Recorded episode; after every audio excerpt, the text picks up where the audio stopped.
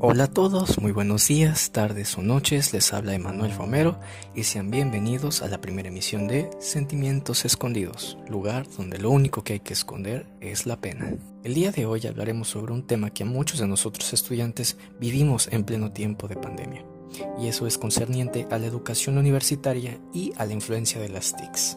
Muy bien, antes de empezar, debo recordar un pequeño concepto que vi de manera express en una de las clases de pedagogía de mis anteriores cursos, y eso es la educación 3.0. Dicho concepto se compone como la implementación de recursos innovadores a los procesos formativos, donde se le saca un provecho a las herramientas y también a las redes sociales digitales con el fin de mejorar procesos educativos. Este nuevo uso de las TICs proporciona también varias ventajas que no solo forman el carácter educativo, sino el aspecto íntegro y personal, tales como acceder desde cualquier ubicación. Ha pasado que de manera presencial no hemos llegado a tiempo a la clase y quedamos afuera o podemos justificar que fue por tal motivo. Ahora, con las nuevas tecnologías podemos acceder básicamente saliendo del trabajo o durante el camino a casa. Y eso es lo que pasa en la vida de universitario con muchos compañeros que he visto que van saliendo del trabajo y desafortunadamente la hora de la clase choca en la que ellos tienen que llegar a casa pero con medios como el teléfono y herramientas como Zoom pueden acceder a la clase sin perderla y pueden retomar también el material. Otro aspecto favorable es el desarrollo de habilidades por herramientas accesibles. Utilizar herramientas digitales no solamente es para el hecho de hacer tareas, sino que incentiva y mejora la creatividad personal. El pensamiento autodidacta tiene que ver mucho con la diversidad de información, ya que con mucha información en línea y con otros medios para poder buscar, redes sociales también cuentan, tenemos esta gama de enriquecer nuestro conocimiento, no solamente estando en clase esperando a lo que nuestro docente diga, sino cualquier tema que no quede claro, podemos buscarlo en Internet consultar varios medios y así aclarar todas estas dudas que tenemos. Mejorar la relación entre docente-estudiante. De mi punto personal, creo que tiene que ver mucho con la asesoría en que un estudiante no pueda utilizar o no sepa usar herramientas digitales y así el docente está en contacto con el estudiante para ayudarlo a que tenga un mejor desarrollo en sus actividades la preparación para el ambiente laboral. Desde mi punto de vista también creo que tiene que ver mucho con estas herramientas que se van usando y con el carácter que se forja. Tiene que ver mucho el carácter autodidacta, a que no solo te quedas esperando a que un líder o varios miembros del equipo se queden de acuerdo para hacer algo, sino que tú puedes empezarlo por tu cuenta y así verlo de una manera hipotética, adelantar con un proyecto para poder tener resultados satisfactorios sin necesidad de esperarse por mucho. Les puedo relatar que durante mi infancia yo asistí a una estancia infantil. En dicha estancia infantil teníamos diversos cursos, diversos talleres que hoy en día dudo que muchos niños tengan acceso, no solamente por el tiempo, sino por la educación de hoy en día, eh, y mucho más en tiempos recientes con la pandemia, que no podrán vivir esto. Yo tenía talleres y, por ejemplo, era natación, escritura, manualidades, pero el que engloba más el tema de hoy es informática, relacionada a las TICs, claro. En dicho taller de informática nosotros empezábamos de manera suave con libros y materiales didácticos físicos. Coloreábamos, identificábamos las partes del hardware y Conforme pasaba el tiempo nos movíamos al software, hacíamos uso de plataformas y también de motores de búsqueda para poder enriquecer nuestro aprendizaje, todo bajo la tutela de una maestra especializada. Obviamente era conocimiento muy básico, pero para nosotros era increíble, ya que aprendíamos nuevos colores, nuevos nombres de animales, nuevos coches, nuevos medios de transporte, por así decirlo. Y esto abrió un mundo no solamente de conocimientos, porque sabemos muy bien que las TICs permiten que cada quien de manera independiente encuentre lo que quiere para enriquecerse, ya sea por interés, por algún compromiso, pero el punto es que también abrió la posibilidad de destacar entre los estudiantes y las experiencias que tuve así fue en la primaria. La fase de la primaria la puedo resumir como este salto en donde dejé de aprender animalitos y colores a utilizar herramientas digitales. Alrededor de 2009, quinto grado, si no me equivoco, nuestro profesor empezó a ser un poco más estricto en la forma de cómo debíamos entregar nuestros trabajos, dejando a un lado lo físico con cuadernos y libros para pasarnos a lo digital, que era hacer uso de la paquetería Word, por ejemplo, de las herramientas digitales, para hacer nuestros ensayos y cualquier otro tipo de investigación.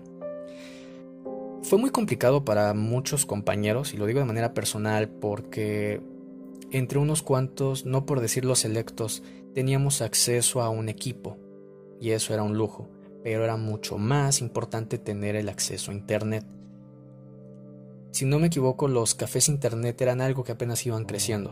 Ya estaban, pero se fue volviendo algo más relevante en la vida de los estudiantes, ya que era muy importante tenerlo para hacer este tipo de tareas. Y como dije anteriormente, destacabas mucho más no solamente por el aspecto, sino porque tenías más información a la mano. Durante la secundaria me di cuenta que el alumno no era el único que tenía que aprender estos medios y herramientas digitales, sino también el docente.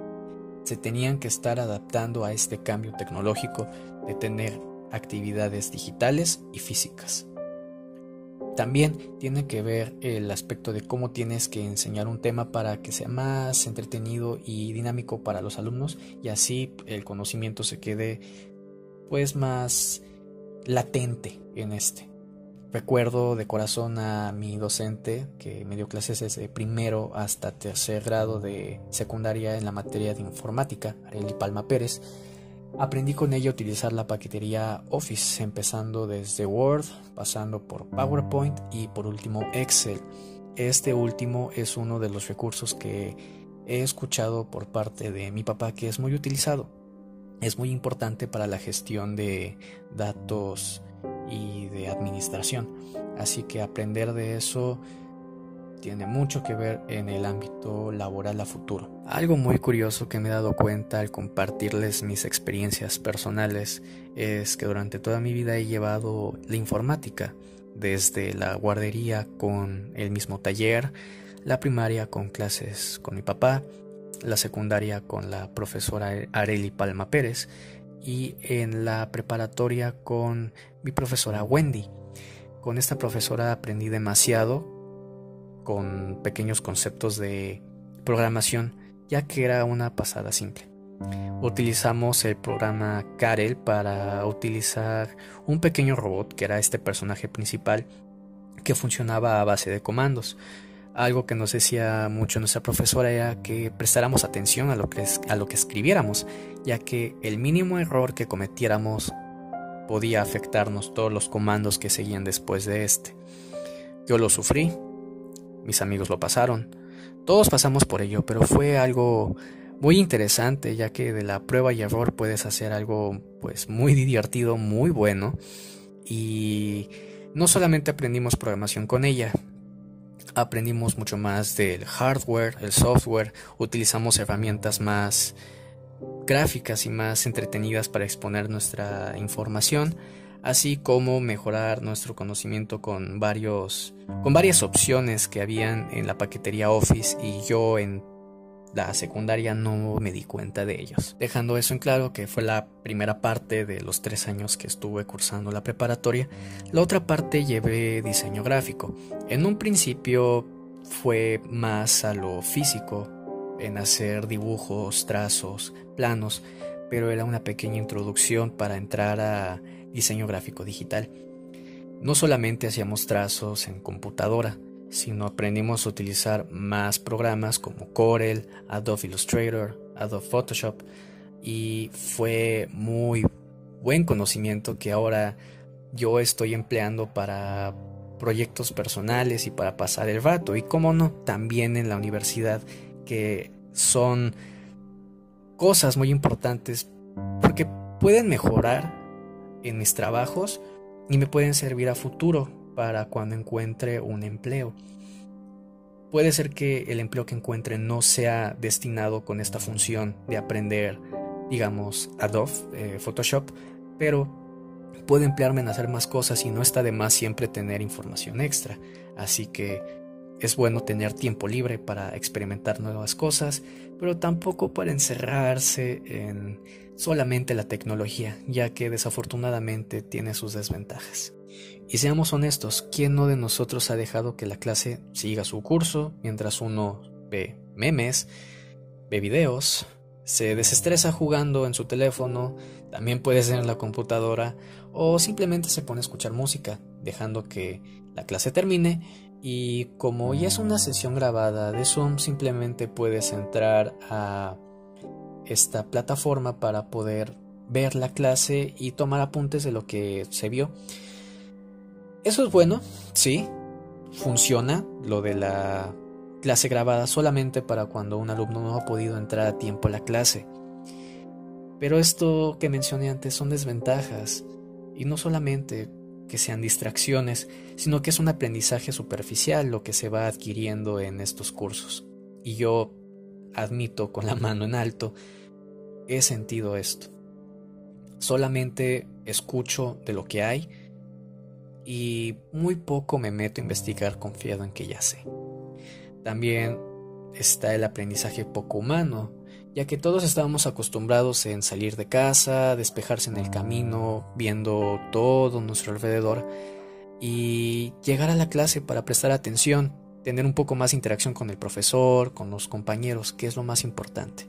Así que este aprendizaje desde casa debido a la pandemia afecta demasiado, no solamente en lo formativo, sino también en lo social y también en lo psicológico, que viene con problemas a la salud. Estar sentados mucho tiempo tiene un problema muy, muy grave en el cuerpo, no solamente por la espalda, sino también en la visión. Y supongamos, tú eres alguien que se sienta las seis horas solamente para la clase.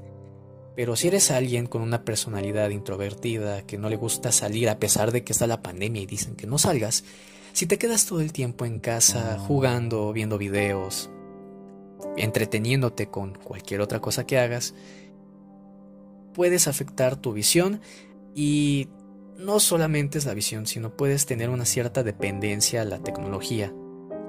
Puede ser que en un momento se te vaya el internet y así como tenías la señal de internet, esta baja y también tu estado emocional para llegar a un, no decir depresión de mentis, pero sí a un agotamiento por la falta de actividad en línea. Y también, a mí me ha pasado muchísimo, y eso es natural, entre comillas, porque ya estoy muy expuesto yo a las tecnologías de la información. No seré el único, muchos de mis compañeros también estarán pasando o habrán pasado por eso, y hay que tomar nuevas medidas para solucionarlo. Así como se mencionó las ventajas y las desventajas de las TICs, la pandemia también tiene su lado bueno, no solamente todo es lo malo. Tomando yo de experiencia personal, puedo decir que el lado bueno de esta pandemia es el tiempo libre para realizar nuevas actividades. Va desde ejercicio, desde convivir en familia y también utilizar las TICs para mejorar mi experiencia en nuevas cosas. Como mencioné, he utilizado en este tiempo eh, Photopia, que es una herramienta similar al Photoshop que es en línea. Muy recomendable, ya que es gratis y es sencillo de aprender. Por otra parte, también tiene su lado malo la pandemia, y eso es con el aislamiento y la falta de contacto con otras personas. Claro, yo tengo familia en casa, pero convivir es una de las cosas más importantes que hay, no solamente con las mismas personas que tienes, sino con los amigos, con estas amistades que tenías en la universidad. Ver, salir a caminar, despejarse. El estar aislado cuenta mucho también para el deterioro mental que he sentido poco a poco desde agotamiento, falta de ánimos, no decir depresión porque no estoy seguro, pero sí hay bajones y La manera para evitar este tipo de síntomas negativos puede ser desde haciendo pláticas con familia, viendo películas, hasta una simple actividad como cocinar juntos. Esto crea lazos más fuertes y la comunicación nunca se pierde con ellos. También, si uno cuenta con mascotas, es muy bonito que salgas con ellos para darles su amor, su cariño, y mucho mejor si tú sales con una correa con ellos a dar una vuelta por la zona donde vives. Claro, teniendo cuidado con las medidas de seguridad, pero no solamente estás conviviendo tiempo con tus mascotas y estás siendo más humano, sino te estás poniendo en forma tú también, te despejas, hay una oxigenación mental. Eso es de manera personal y creo que todos deberíamos darle un intento alguna vez para poder tomar esta pandemia con más ligereza y no ahogarnos en un vasito de agua. Lamentamos también la pérdida de familiares, pero no se puede hacer más en ese entonces. Quedaría cuidarnos nosotros primero emocionalmente, para así cuidar a los que están a nuestro alrededor. Y así, estimada audiencia, tengo que dar fin a este tópico que no solamente fue con fines informativos en la relación de las TICs y el desarrollo educativo universitario en tiempos de pandemia, sino también para haber expresado experiencias que yo viví y sacar un poco de lo que yo tenía guardado por la falta de plática con mis familiares en un tema muy personal y contarlo en este medio es bastante genial, ya que no lo estoy haciendo como un propósito de tarea o un compromiso así, sino en el desarrollo de este podcast y al ser el primero me siento bastante relajado y me siento muy cómodo de haber conversado. Espero leerlos, espero que cualquier duda y comentario que tengan me la hagan saber en el link de los comentarios de este podcast, hagan su retroalimentación, díganme qué les gustó, qué no les gustó, qué quisieran que yo comparta para la siguiente, tanto de ustedes personal mía. Y sin más, les deseo un muy bonito día, cuídense y estén en casa seguros.